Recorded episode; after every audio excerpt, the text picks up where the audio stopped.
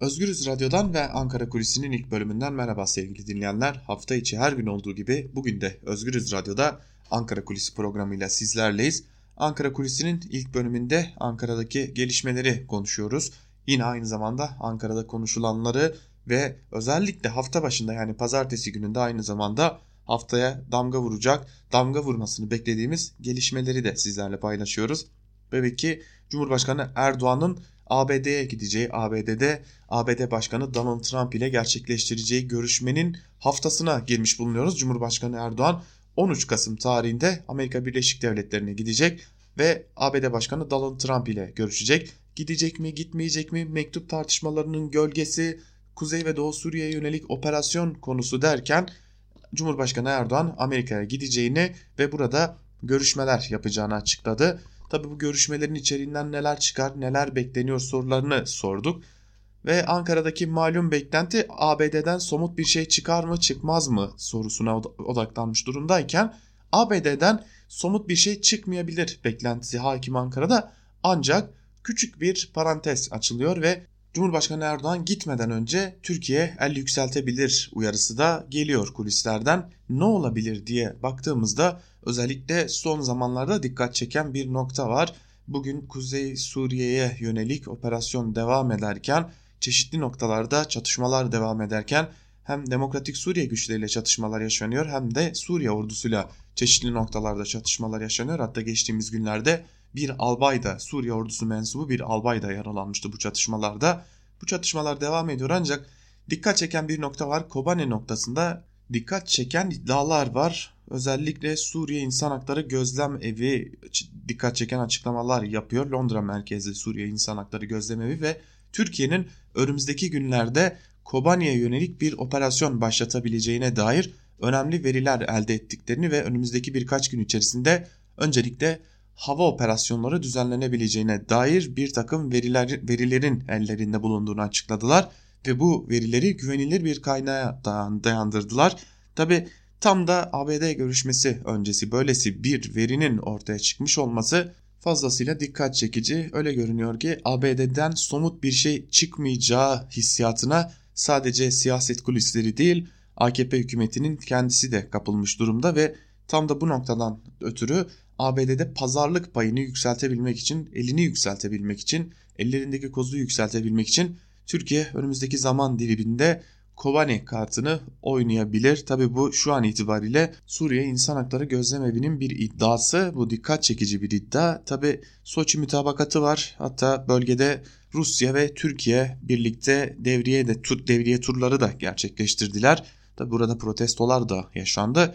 Ancak öyle görünüyor ki ABD ziyareti öncesi tansiyon biraz yükseltilecek. Tabi bu Kobane veya başka bir noktadan olsa da Türkiye'nin pazarlık payını güçlendirmek için buradan elini yükselterek gitmesini bekliyor siyaset. Ancak şu an itibariyle eğer böylesi bir gelişme de yaşanmaz ise ABD'den somut bir şeyin çıkmasından ziyade en azından kulislere yansıyanlara göre karşılıklı iyi niyetlerin, karşılıklı dostane ilişkilerin, karşılıklı stratejik ortaklık ilişkilerinin teyit edileceği bir görüşme gerçekleştirilecek. Tabi buradan ABD Başkanı ile yapılacak görüşmelerden F-35'ler ve S-400'ler konusunda bir adım çıkar mı?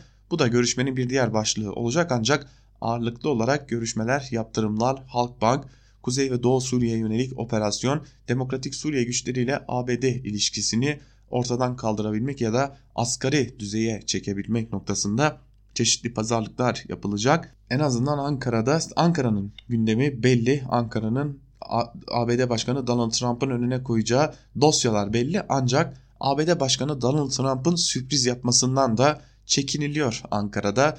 Başka bir dosyayla gelip Türkiye ile olan ilişkileri başka bir noktadan pazarla açabilme ihtimalinin de bulunduğuna dair dikkat çeken iddialar var Ankara kulislerinde. Tabi bu hafta 13 Kasım'da belki gece saatlerinde olacak ancak bu sorunun cevabını almış olacağız. Öte yandan bir diğer konu ise AKP'de konuşmayın sözünün çok sık duyulur olması.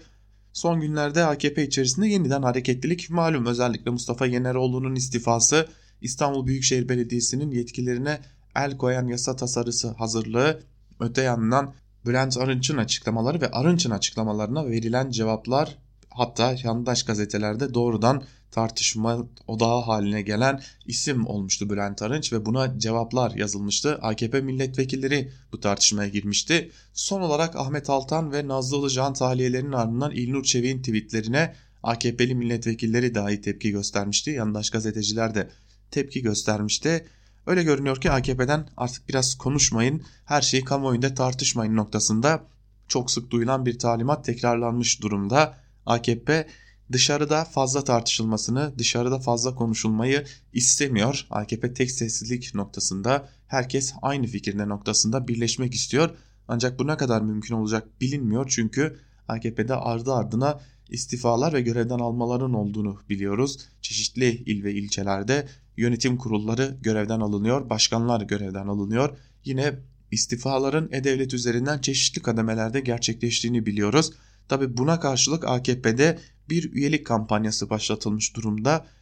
Özellikle üyeler kendi çevrelerinde yakınlarını AKP'ye üye olmaya doğru ikna etmeye çalışıyorlar. Bu AKP'nin ilerleyen zamanlarda Yargıtay'ın açıklamasını beklediğimiz siyasi partilerin üye sayılarındaki düşüşün gözlemlenmesinin önüne geçmek için aldığı bir diğer tedbir gibi görünüyor. Yani her ne kadar Türkiye uzun zamandır özellikle Ekim ayının başından itibaren Kuzey ve Doğu Suriye ile birlikte dış politikayı konuşsa da önümüzdeki günlerde biz yeniden AKP'yi, AKP'nin içini, AKP'den kopanları ve iç politikada doğacak yeni partileri konuşacağız. Artık Ahmet Davutoğlu'nun partisinin Aralık ayı sonunda en azından yola çıkacağına dair önemli bilgiler var. Zaten Davutoğlu da bu bilgiyi teyit etmiş durumda. Ali Babacan'ın da yolun sonuna geldiğini, kendini ilan etmek için uygun ortamı beklediğini biliyoruz. Tabi yeni medya çalışmalarında da ilerleme kaydetmiş durumda Ali Babacan ve ekibi. Önümüzdeki günlerde Türkiye iç siyasetinin çok daha fazla ısınacağını artık bugünden ilan etmiş ol oluyoruz diyelim. Ve Ankara Kulisi'nin ilk bölümünü burada noktalayalım. İkinci bölümde gazete manşetleri ve günün öne çıkan yorumlarıyla sizlerle olacağız. Programımızı kapatmadan da küçük bir hatırlatmada bulunalım. Özgürüz Radyo'nun uygulamaları hem Google Play Store'da hem de App Store'da hizmetinize sunulmuş durumda. Özgürüz Radyo'nun tüm içeriklerine çok daha hızlı bir şekilde erişmek istiyorsanız yapmanız gereken tek şey yalnızca 30 saniyenizi ayırarak bu uygulamalarımızı indirmek. Böylelikle güncellenen programımız ile birlikte hem radyomuzu çok daha hızlı bir şekilde dinleyebilir hem de Özgür Radyo'da gün içerisinde neler var bunları uygulamalarımız üzerinden öğrenebilirsiniz. Küçük bir hatırlatma daha yapalım. Özgürüz Radyo sizlerin desteğiyle ayakta. İnternet sitemize girerek bağış yap butonunu tıklayabilir ve dilediğiniz miktarda Özgürüz Radyo'ya bağışlarda bulunabilirsiniz. Böylelikle bizler de sizlere sesimizi ulaştırabilmeyi sürdürebiliriz. Aynı zamanda daha fazla programcı ile karşınıza çıkabilir ve özellikle Türkiye'de medyanın baskı altında bulunduğu bu dönemde sesinize ses katabiliriz diyelim. Bu iki küçük hatırlatmayla birlikte ilk bölümü burada noktalayalım. Programın ikinci bölümünde gazete manşetleri ve günün öne çıkan yorumlarıyla karşınızda olacağız. Küçücük bir ara Özgür Radyo'dan ayrılmayın. Ankara Kulisi'nin ikinci bölümüyle tekrar merhaba sevgili dinleyenler. Programımızın ikinci bölümünde gazete manşetleri ve günün öne çıkan yorumlarıyla karşınızda olacağız. Ve ilk olarak Yeni Yaşam gazetesiyle başlayacağız gazete manşetleri turumuza. Yeni Yaşam gazetesinin bugünkü manşetinde IŞİD Pınarı sözleri yer alıyor. Manşetin ayrıntıları ise şöyle. Suriye İnsan Hakları Gözlemevi'nin Türkiye'nin Suriye Milli Ordusu adı altında bir araya getirdiği güçler arasında IŞİD üyelerinin olduğunu isim vererek açıklamasıyla eş zamanlı olarak ANHA'da ÖSO içindeki IŞİD'lerin detaylı isim listesini yayınladı. Ajans önceki gün ve dün toplam 77 IŞİD yöneticisinin görevleri ÖSO içinde Barış Pınarı Harekatı'na katılarak Kuzey Suriye'nin hangi cephesinde yer aldığını yazdı. Ayrıca IŞİD'in içinde olduğunu gösteren fotoğraflar ile daha sonra ÖSO içinde olduğunu gösteren fotoğraflara da yer verildi. Ajansa göre ÖSO içinde yer alan IŞİD yöneticileri arasında ABD'li doktor Peter Kiesing'in kafasını kesip YouTube'da yayınlayan Sofyan el-Hışim ve Kürt siyasetçi Hevrin Halef'i katleden Ebu Seddam el-Ensari de var. Ebu Seddam el-Ensari 2014'te Badia'da IŞİD'e katıldı ve askeri emir olarak görev aldı. Şimdi Liva 123 Ule grubuyla Serikaniye'de. Ebu Sofyan el-Nihemi 2013'te IŞİD'e katıldı. IŞİD'in Suriye'deki kurucularından ve Şam'da askeri sorumluydu. Şimdi Serikaniye'de yönelik saldırıların koordinesinde yer alıyor denmiş haberin ayrıntılarında önemli ve dikkat çekici bir iddia ve fotoğraflar var. Fotoğraflar daha önce IŞİD yöneticileri olarak çekilen fotoğraflar ile şu anda ÖSO saflarında savaşçıklarını gösteren fotoğraflar bu Türkiye'nin başını ağartabilecek bir iddia. Bu iddialar belki bugün değil ama ilerleyen zaman dilimlerinde Türkiye'nin karşısına çıkabilir ki bu çok kötü şeylerin de başlangıcı olabilir. Mektubunda yargılayın diyor başlıklı haberle devam edelim. Eşi ve iki çocuğu ile birlikte önceki gün Antalya'da Siyonir içerek hayatına son veren Selim Şimşek bıraktığı mektupta tüm yaşadıklarını anlatmış. Gazetemizin ulaştığı iki sayfalık bilgisayarda yazılmış mektupta Şimşek içine girdiği bunalımı, kararı alma sürecini, biriken borçlarını, intihara sürükleyen yolsuzlukları ve rüşvetleri tek tek yazmış.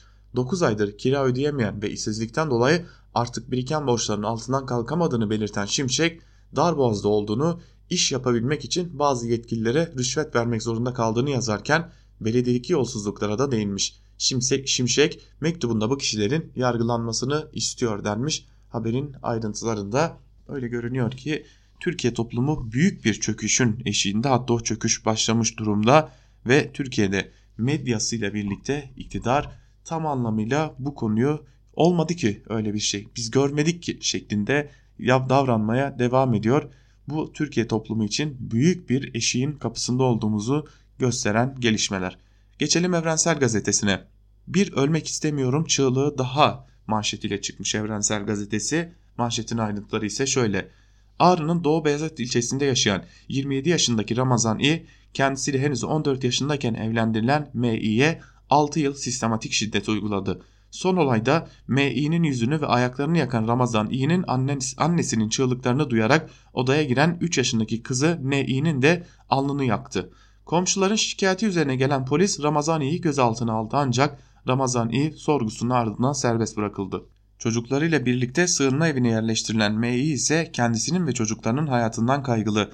Başımıza bir şey getirmeden, bizi öldürmeden devlet yardım etsin diyor şeklinde aktarılmış haber ve aslında sürekli olarak Akit gazetesinde, Yeni Şafak gazetesinde bilimum yandaş yazarlarda özellikle muhafazakar ve aşırı dinci yazarlarda neredeyse aile düşmanı yasalar şeklinde görülen 6284 sayılı yasaya nasıl savaş açıldığını biliyoruz. Şimdi tam da bu yasanın ne kadar önemli olduğunu tabi uygulanır ise ne kadar önemli olduğunu ve tabii ki İstanbul Sözleşmesi'nin uygulanmasının da ne kadar hayati önemli olduğunu bir kez daha görüyoruz. Tabii tam anlamıyla bir yargı reformu paketi 1, 2, 3, 4, 5 diye 2023 yılına kadar gidecek gibi görünüyor. Ve bu yargı reformu paketlerinden birinden belki de 6284 gibi ya da İstanbul Sözleşmesi'nin artık uygulanmaması gibi ya da katil eşlere, katil erkeklere ceza indirimi gibi evden uzaklaştırmaların kaldırılması ya da hafifletilmesi gibi şeylerin çıkması da sürpriz olmayacak. Zira yandaş gazeteler bunu tam anlamıyla topluma pompalamaya devam ediyorlar. Geçelim bir diğer habere. AKP'li yıllarda işsizlik 5 kat arttı başlıklı bir haber. Ayrıntılar ise şöyle. CHP tarafından hazırlanan Türkiye'nin İşsizler Ordusu 2018 İşkur raporuna göre AKP'nin iktidara geldiği 2003 yılından bu yana işsizlik 5 katına çıktı. Türkiye'de işkura kayıtta işsiz sayısının tüm zamanların rekorunu kırarak 3 milyon 509 bin 603'e yükseldi deniyor bu haberin ayrıntılarında da. Erdoğan Washington'ı değil Trump'ı ziyaret ediyor başlıklı bir diğer haberi aktaralım. Cumhurbaşkanı Erdoğan'ın 13 Kasım'da ABD Başkanı Donald Trump'la görüşmesini değerlendiren gazeteci Musa Özurlu, Erdoğan'ın ABD yönetimiyle Trump'ın ayrı ilişki sürdüren bir taktik izlediğini belirterek Erdoğan'ın bu gezisi Washington ziyareti değil Trump'ı ziyaret olarak nitelendirilebilir. Tam anlamıyla gerçekten de öyle. Donald Trump'tan ne koparabiliriz acaba mantığıyla gerçekleştirilen bir ziyaret ile karşı karşıyayız ve bu da somut bir gelişmenin yaşanmasının ihtimalini biraz daha düşürüyor.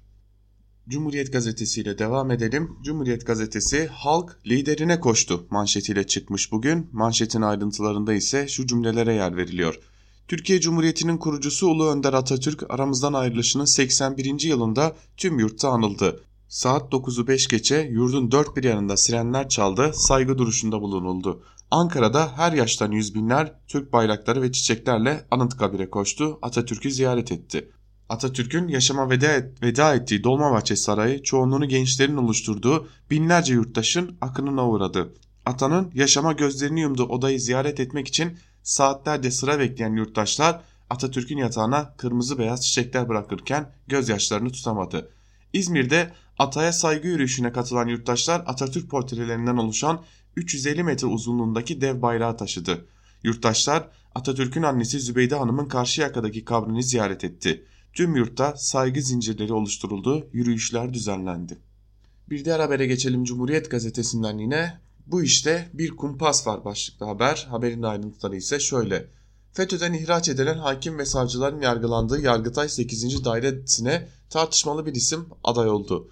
Ergenekon kumpası sırasında İşçi Partisi'nin de arama yapan polisler hakkında dava açan savcı için ceza isteyen Abdülkadir Güngören daire başkanlığına aday olduğunu açıkladı.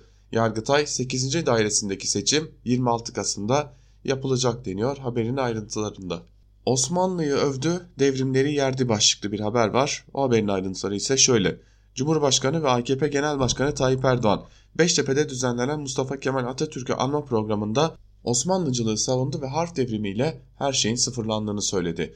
Atatürk'ün yaptığı işlerin de eksikleri fazlaları olabilir diyen Erdoğan, Osmanlı'ya hakareti ve aşağılamayı bir siyaset tarzı haline getirmek ya cehalettir ya gaflettir ya da art niyettir ifadelerini kullandı deniyor haberin ayrıntılarında. Cumhuriyet gazetesini de burada noktalayalım ve geçelim Bir Gün gazetesine. Bir Gün gazetesinin bugünkü manşetinde böyle katkı düşman başına sözleri yer alıyor. Manşetin ayrıntılarında ise şu cümlelere yer verilmiş. Cumhurbaşkanı sözlerinin aksine Türkiye hazırlanan tüm raporlarda eğitim, sağlık, cinsiyet eşitliği, basın özgürlüğü, düşünce ve ifade hürriyeti gibi temel başlıklarda son sıralarda yer alıyor. İşte tablo. Eğitim. Türkiye her bir öğrenci için yapılan ortalama harcamada 137 ülke arasında 99. sırada. Sağlık. OECD üyesi 36, 36 ülke arasında milli gelire oranla en az sağlık harcaması %4.2'lik oranla Türkiye'de. İş cinayetleri Türkiye'de 193 kaza başına bir iş cinayeti meydana geliyor. Rakamlar Türkiye'de her gün 3.4 işçinin hayatını kaybettiğini gösteriyor. Güvenlik Küresel Barış Endeksinin raporuna göre Türkiye 163 ülke arasında 152. sırada. Demokrasi The Economist dergisinin 2018 yılında yayınladığı raporda 167 ülkenin demokrasi düzeyleri incelendi, Türkiye 110. sırada. Basın özgürlüğü Türkiye, sınır tanımayan gazeteciler örgütünün her sene yayınladığı Dünya Basın Özgürlüğü Endeksinde 180 ülke arasında 157. sırada bulunuyor.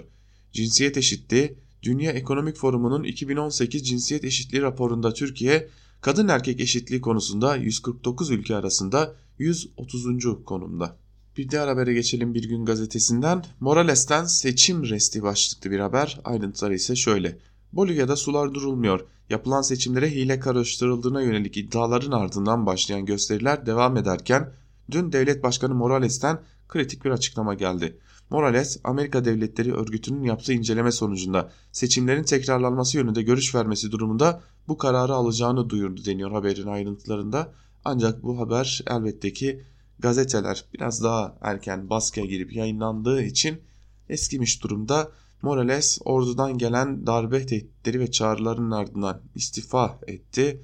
Hatta Morales'in evinin basıldığını, hakkında yakalama kararı çıkarıldığını, hatta bir iddiaya göre de Morales'in Arjantin'e kaçmak zorunda kaldığı da belirtiliyor. Yani bir Latin Amerika ülkesi daha öyle görünüyor ki ABD müdahalesine maruz kaldı. Gelir eşitsizliği AKP ile büyüdü başlıklı bir haberi de aktaralım sizlere. AKP'den önce tüm gelir grupları kira ve faturalara neredeyse aynı payı ayırıyordu. Bugün yoksullar daha fazla pay ayırıyor.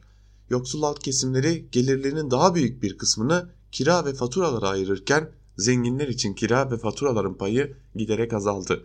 AKP'nin iktidara geldiği 2002'de yoksullar ile zenginler kira ve faturalar için ayırdığı pay birbirine oldukça yakındı.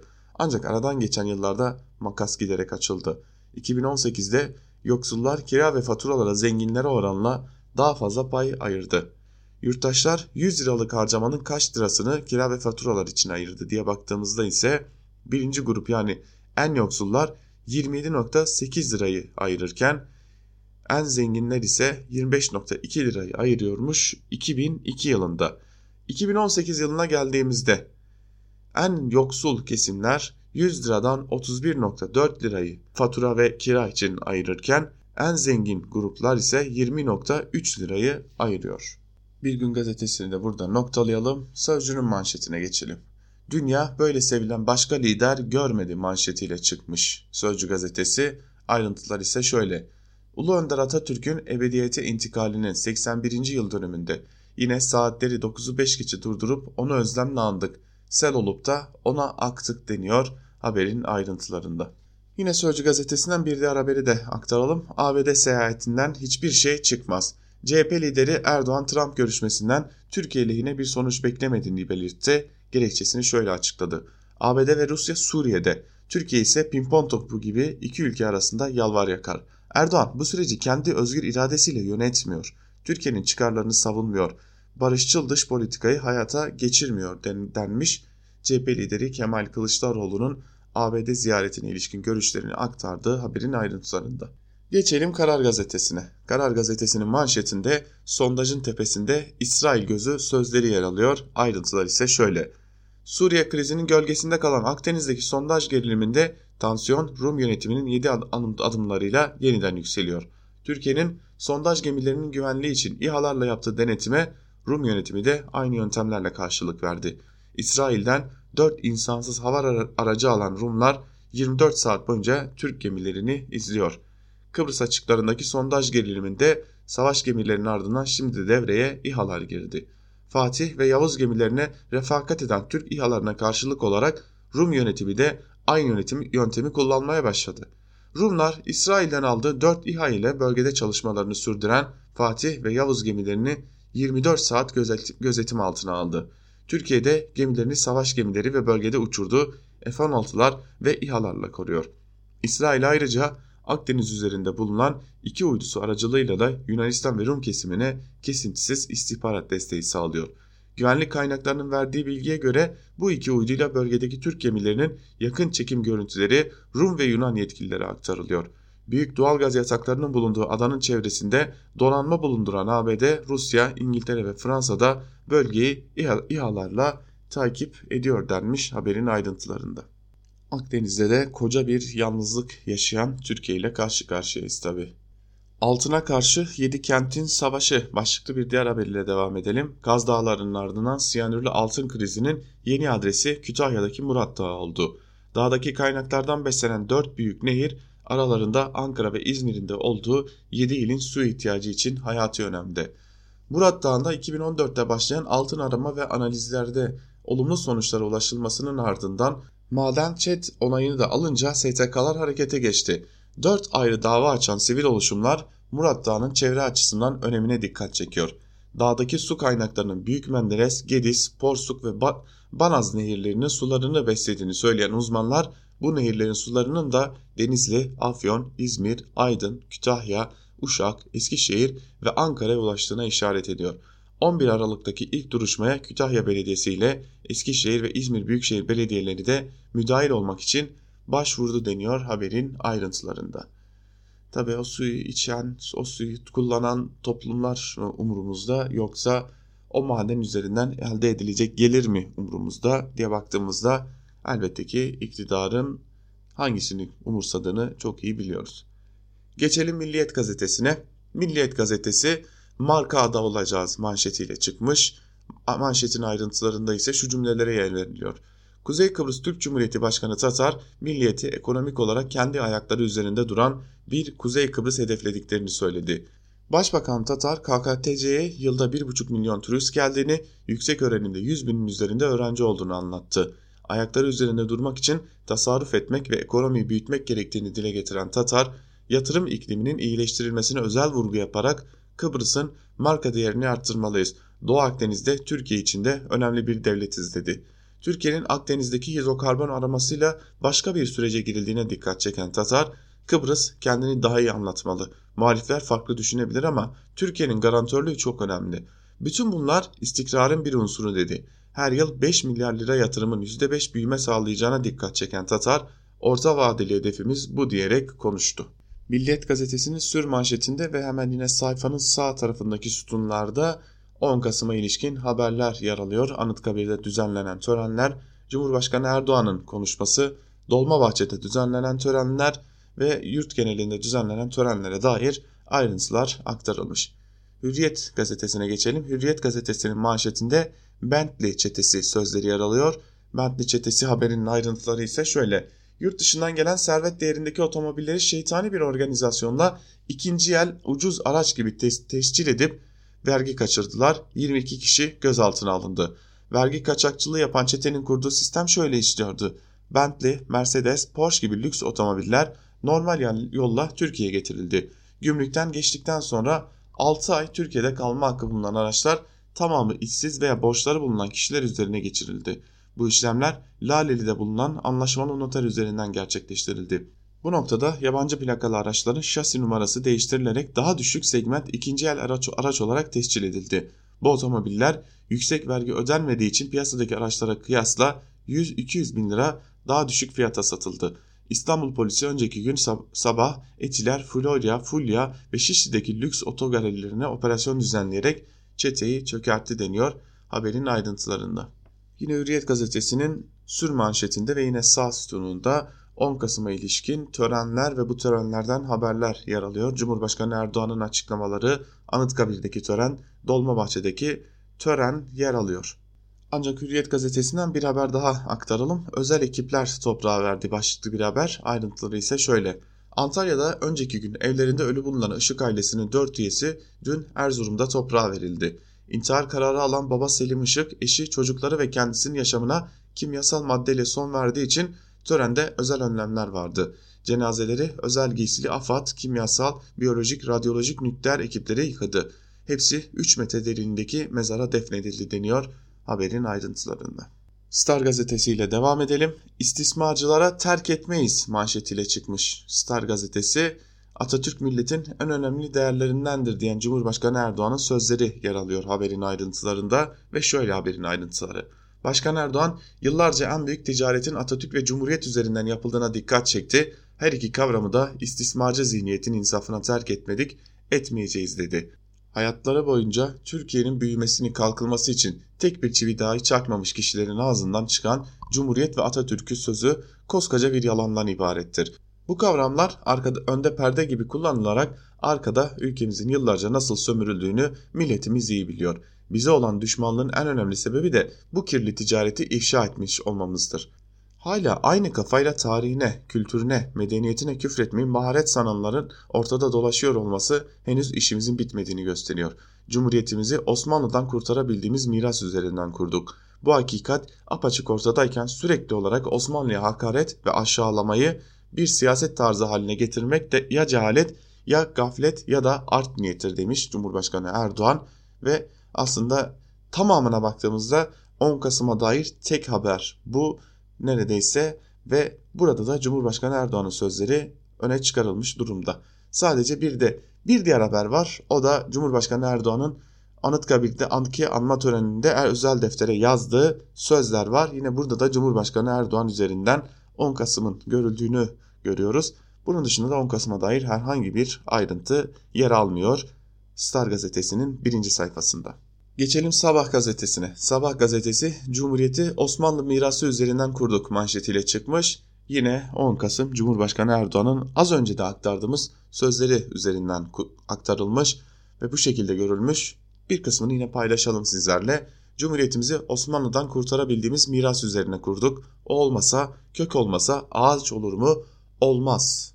Sabah gazetesinin birinci sayfasında Bülent Arınç'ın KHK bir faciadır sözlerinden duyulan rahatsızlığın ortaya çıkardığı bir haber var. 8400 KHK'lıyı göreve iade ettik başlıklı bir haber. Ayrıntılar ise şöyle. O hal işlemlerini inceleme komisyonunun başkanı Salih Tanrıkulu sabaha konuştu. Komisyon önüne gelen her dosyanın en az bir insana, bir aileye karşılık geldiğini çok iyi biliyoruz. Başvuru dilekçesindeki beyandan yola çıkarılarak kurum ihraç sebepleri ve tespit edilen bulgular titizlikle inceleniyor. 126.200 müracaat yapıldı, 93.200 dosya karara bağlandı, 8.400'ü göreve iade edildi deniyor haberin ayrıntılarında ve bu ülkede sosyal ölüm olarak da sivil ölüm olarak da adlandırılan bir KHK gerçekliğiyle hala karşı karşıya yaşamaya devam ediyoruz. Türkiye Gazetesi'nin manşetine hemen bakalım. Türkiye Gazetesi, gazetesi kişisel bilgi paylaşmayın manşetiyle çıkmış. Beğeni ve indirim için huzurunuz kaçmasın deniliyor ve bu yolla kurulan tuzaklar aktarılmış. Birinci sayfaya baktığımız zaman Yine 10 Kasım'a dair hiçbir haber yok. Sadece Cumhurbaşkanı Erdoğan'ın üzerinden 10 Kasım'ın aktarıldığını görüyoruz. Posta gazetesi Türkiye'nin duruşu manşetiyle çıkmış ve 10 Kasım'ı manşetten görmüş. Güneş gazetesi de yine 10 Kasım'ı Cumhurbaşkanı Erdoğan ve sözleri üzerinden görmüş. Laf değil icraat manşetiyle çıkmış ve Cumhurbaşkanı Erdoğan'ın özellikle ne Atatürk'ü ne de Cumhuriyeti bu istismarcı zihniyetin insafına terk etmedik etmeyeceğiz sözlerini manşetten okurlarına aktarmış. Akşam gazetesi de Cumhuriyet Osmanlı mirasıdır manşetiyle çıkmış. Cumhurbaşkanı Erdoğan'ın o sözleri yine manşette 10 Kasım yine bunun üzerinden görülmüş. Yeni Şafak'a bakalım. Yeni Şafak Türkiye'nin gücü cesaretidir manşetiyle çıkmış. Manşetin ayrıntılarında ise şunlara yer veriliyor. Cumhurbaşkanı Erdoğan Türkiye 2023 hedeflerine ulaştırarak dünyanın en üst ligine çıkarmakta kararlı olduklarını söyledi. Erdoğan, Türkiye'nin asıl gücü ne topudur, ne tüfeğidir, ne süngüsüdür. Türkiye'nin asıl gücü şu insanımızın birliği, beraberliği, kardeşidir ve bundan kaynaklanan cesaretidir diye konuştu deniyor haberin ayrıntılarında ve yine Atatürk Osmanlı subayıydı başlıkta küçük bir haberde ise şunlar aktarılıyor. Cumhuriyetimizi Osmanlı'dan kurtarabildiğimiz miras üzerine kurduk. Gazi Mustafa Kemal Samsun'a bir Osmanlı subayı olarak çıkmış, Ankara'daki meclisi Osmanlı adına faaliyete geçirmiştir. Bu hakikatler apaçık ortadayken sürekli olarak Osmanlı'ya hakareti ve aşağılamayı siyaset tarzı haline getirmek ya ya da gaflettir ya da art niyettir. Tabii 10 Kasım'da bu sözlerin kullanılmış olması, bu konuşmanın 10 Kasım'da yapılmış olması da dikkat çekici. Özellikle CHP tarafından bu konuya ilişkin rahatsızlık da dile getirildi. Ve son olarak Yeni Akit'e bakalım. Yeni Akit'in manşetinde Atatürk'ü istismarcılara bırakmayacağız sözleri yer alıyor. Manşetin ayrıntılarında ise yine Cumhurbaşkanı Erdoğan'ın Atatürk'ü anma töreninde yaptığı konuşmada Atatürk istismarcılarına ilişkin tırnak içerisinde tabii ki Atatürk istismarcıları olarak adlandırdığı kesimlere ilişkin yaptığı konuşmanın ayrıntıları var. Birçok gazeteden zaten bu konuşmayı aktardık. Bunu bir daha aktarmayalım. Rasulayn ve Telabiat'ı 100 yıl önce de kurtardık. Başlıklı bir haber var. Bunu da aktaralım sizlere. Türk ordusunun Barış Pınarı Harekatı'nda olduğu gibi milli mücadele döneminde işgal edilen Telabet ve Resul Aynı ülke sınırlarının güvenliği için kontrol altına alındığı belgelere yansıdı.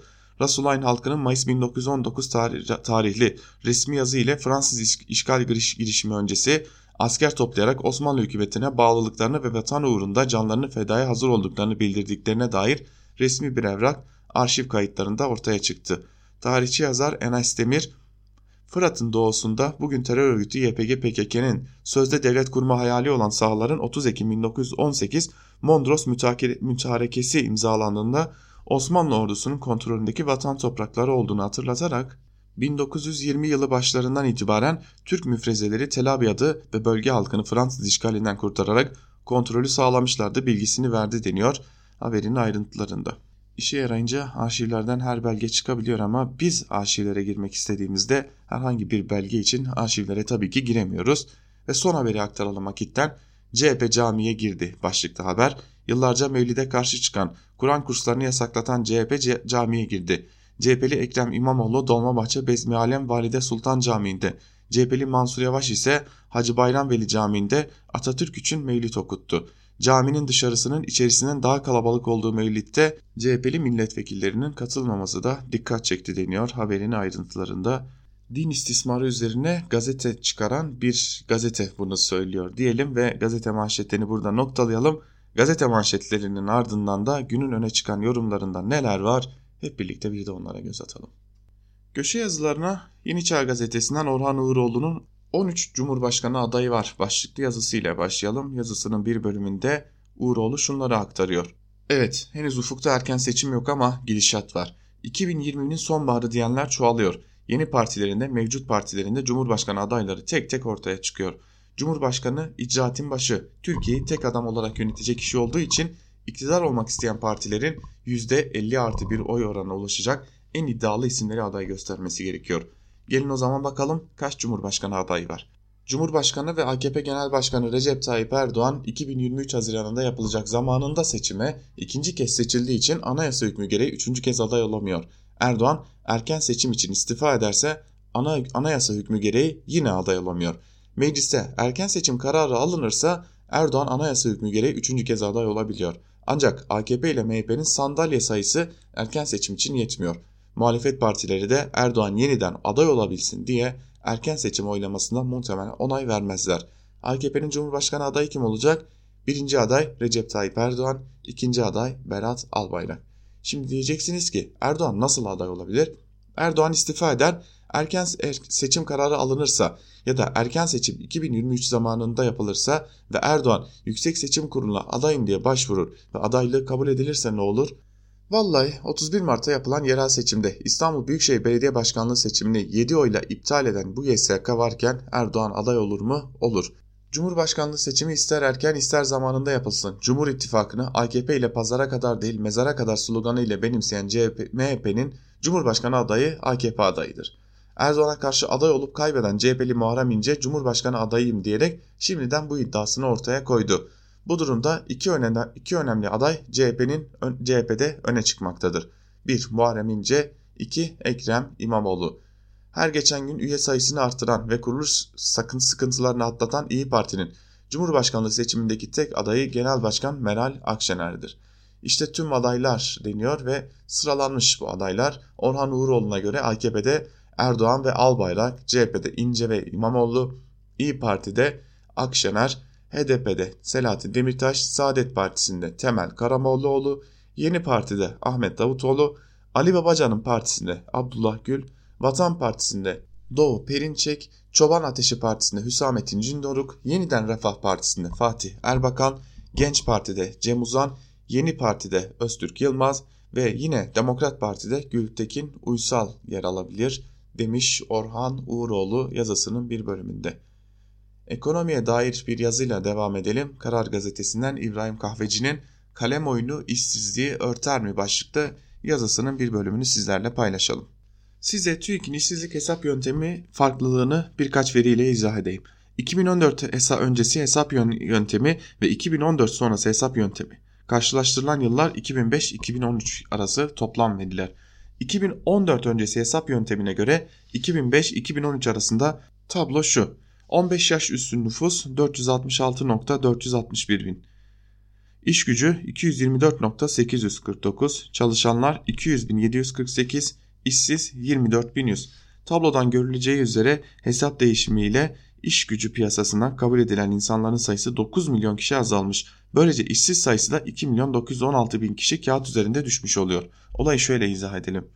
Eski hesap yöntemiyle 2005 yılında 2 milyon 388 bin olan işsiz ve %10.6 görülen işsizlik oranı yeni hesap yöntemiyle hemen düşüveriyor.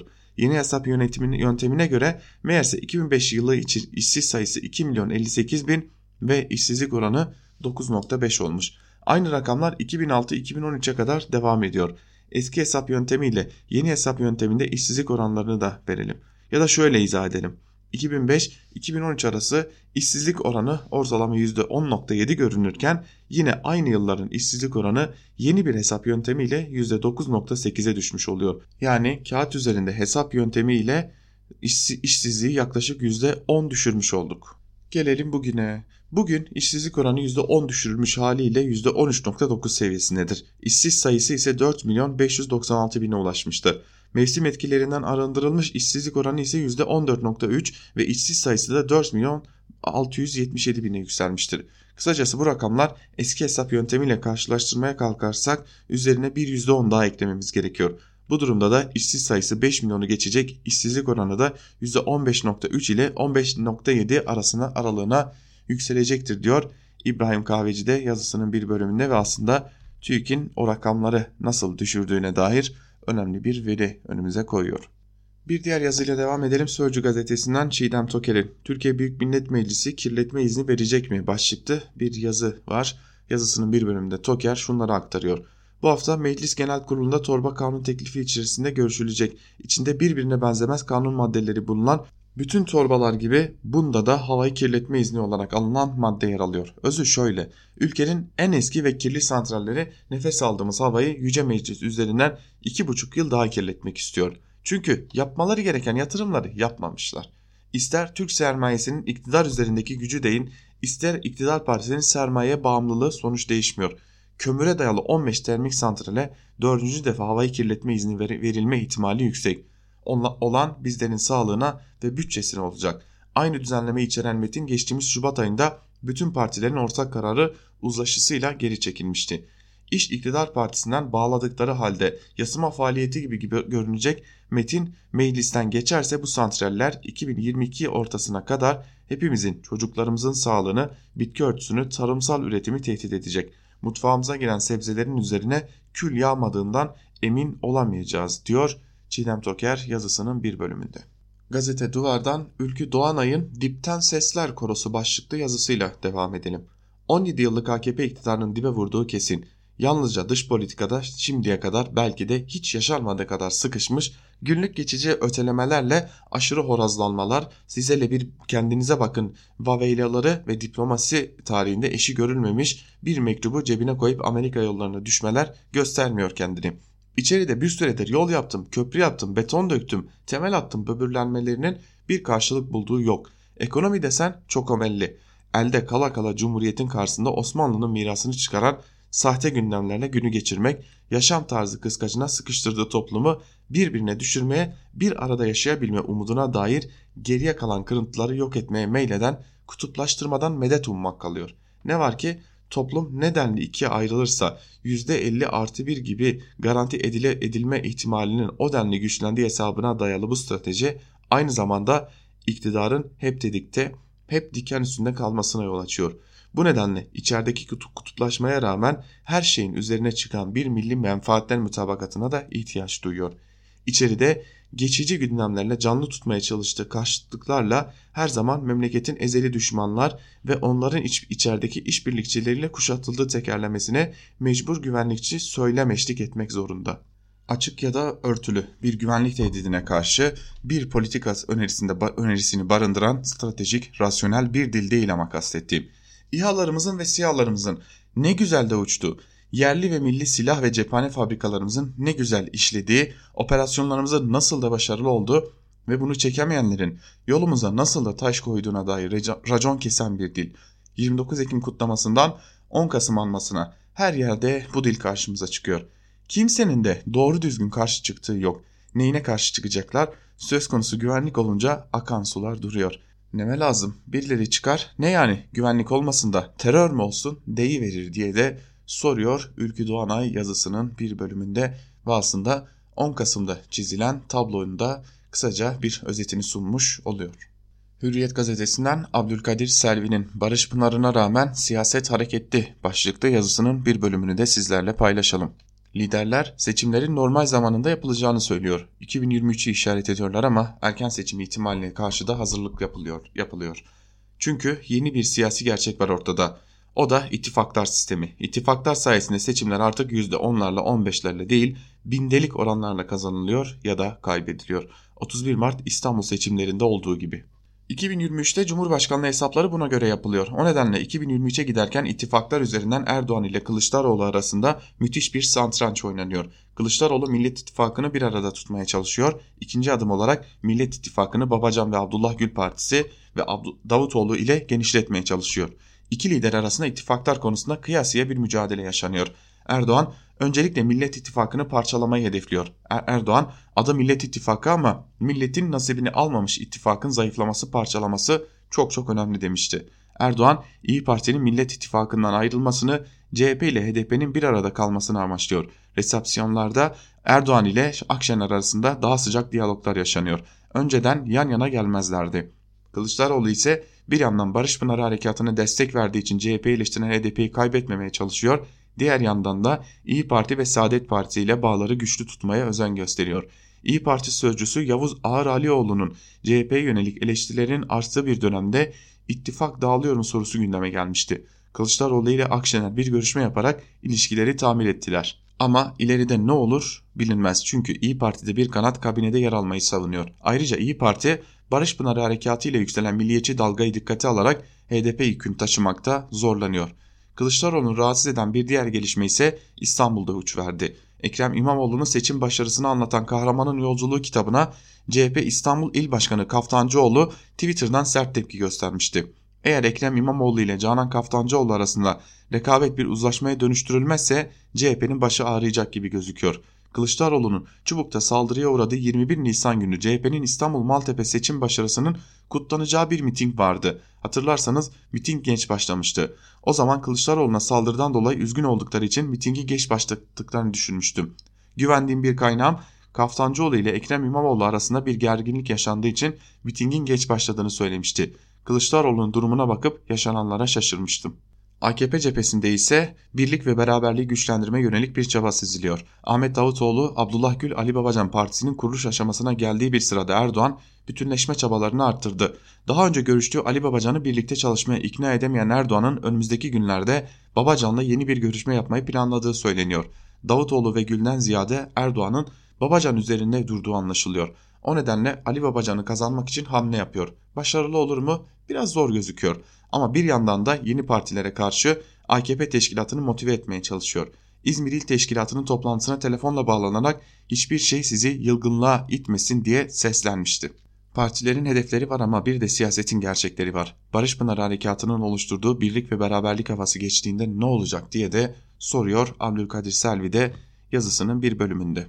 Fehmi Koru'nun kendi kişisel blogunda yayınladığı günlük köşe yazılarından biriyle devam edelim. ABD ziyareti öncesi S-400 uyarısının anlamı. Trump burada durum değişti mesajı mı vermek istiyor yoksa diye soruyor yazısının başlığında Fehmi Koru ve bir bölümünde de şunları aktarıyor. Ekonomi alanında kalem oynatan yorumcuların günlük kulağıma soktuğu piyasalar bunu satın aldık kalıbı var. Hisse senedi piyasası için kullanılıyor bu kalıp. Yatırımcıların meydana gelebilecek olayların alacağı biçimi önceden hesap edip ona göre karar aldıklarını anlatıyor.'' Erdoğan ABD'ye gidiyor ve çarşamba günü Beyaz Saray'da Donald Trump'la görüşecek. Piyasalar oradan çıkacak tablonun ülkemiz lehine olacağını satın almış görünüyor. Öyle göründüğü BIST'in yükselmesine ve Türk lirasının dolar karşısındaki değerinin durumuna bakıldığında anlaşılıyor. Ne güzel ülkemiz adına böyle bir gelişme hepimizi sevindirir. Piyasaların kararında bilimsel bilginin bir yeri olduğunu sanmıyorum.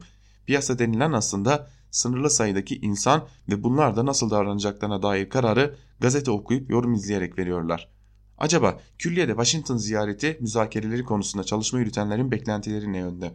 Külliyede bu planlamaları yapanların piyasa oluşturanlarda bulunmayan özel bilgilere de sahip olduklarını düşünmemiz için pek çok sebep var. Her şeyden önce iki devlet başkanı arasındaki diyalogları, telefon konuşmalarını dışarıya yansıyan özetleriyle değil bütün içerikleriyle biliyor ve oradan sonuç çıkarabiliyor olmaları gerekiyor. Daha da önemlisi diplomatik kaynaklardan gelen özel bilgilendirmeler de ellerinin altında.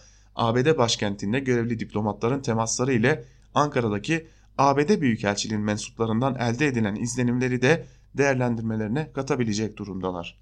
ABD tarafının da Suriye başta olmak üzere bulunduğu bölgedeki pek çok dikenli sorunda çözümden yana tavır alması halinde sonuç getirebilecek Türkiye gibi bir ülkenin liderinin masaya ne getireceğini merak ettiğini ve bütün bilgi kanallarını kullanarak ön hazırlıklar yaptığını kabul etmemiz gerekiyor. Washington'dan gelen bir açıklama okuyalım. ABD Ulusal Güvenlik Danışmanı Robert C. O'Brien, CBS televizyonunun canlı yayınında yaptığı açıklamada ABD Kongresi'nin S-400'lerden vazgeçilmemesi durumunda Türkiye yönelik yaptırım kararı almaya hazır olduğunu, bu konunun Türkiye Cumhurbaşkanı Recep Tayyip Erdoğan'ın önümüzdeki hafta gerçekleştireceği Washington ziyaretinde ABD Başkanı Donald Trump tarafından da dile getirileceğini belirtti.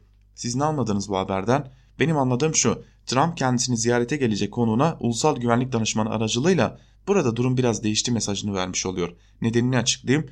S-400 füze savunma sistemini Türkiye Rusya'dan parasını da ödeyerek satın aldı ve parçalar ülkemize geldiği için istendiği zaman kurulabilecek durumda bir sistem. Trump bu alışverişe karşı çıkan Amerikalı siyasilerden farklı olarak attığı tweetlerle Türkiye'nin böyle bir tercihte bulunmaya zorlandığını genellikle hak vererek anlayışla karşılamaktaydı. O konu piyasalarda kabul etmiş görünüyordu. Trump'ın kısa süre önce göreve altıdığı ulusal güvenlik danışmanı olmuş bitmiş bir konuyu olmazsa olmaz diye sunan bu açıklamasıyla konunun elini daha başlangıçta zayıflatmayı amaçlıyor. Bu bir uyarı. Uyarının zamanlaması bana Ankara'daki ön hazırlıklardan haberdar olunduğu izlenimini veriyor. Ziyarette tabi gerçekleştiği takdirde öteki daha acil konulara geçilmeden vaktin büyük bölümünün çoktan kapatılmış bilinen S-400 dosyası konusunda hasredileceği belli diyor Fehmi Koru yazısının bir bölümünde ve ABD'nin S-400 konusunu tekrar yoğun bir biçimde gündeme getireceğini dile getiriyor diyelim. Ve biz de Fehmi Koru'nun bu yazısıyla birlikte Ankara kulisini burada noktalayalım sevgili dinleyenler. Programımızı ilk bölümde Ankara'da konuşulanları aktararak başlatmıştık. İkinci bölümde ise gazete manşetleri ve günün öne çıkan yorumlarını sizlere aktarmıştık. Programımızı burada noktalıyoruz ancak gün içerisinde saat başlarında özellikle gelişmeler yaşandıkça haber bültenlerimizde bu gelişmeleri sizlere aktarmak üzere karşınızda olmaya devam edeceğiz. Ayrıca bugün yeniden Burak Bilgehan Özbek ile akademisyen Burak Bilgehan Özbek ile dış politikayı konuşmayı sürdüreceğiz. Bugün saat 18'de Zübeyde Sarı ile Mercek programı da Özgür Radyo'da karşınızda olacak ve kapatırken küçük bir hatırlatma. Bizim hemen ardımızdan da eş genel yayın yönetmenimiz Can Dündar Özgür Yorum ile karşınızda olmaya devam edecek. Bizden şimdilik bu kadar. Özgür Radyo'dan ayrılmayın. Şimdilik hoşçakalın.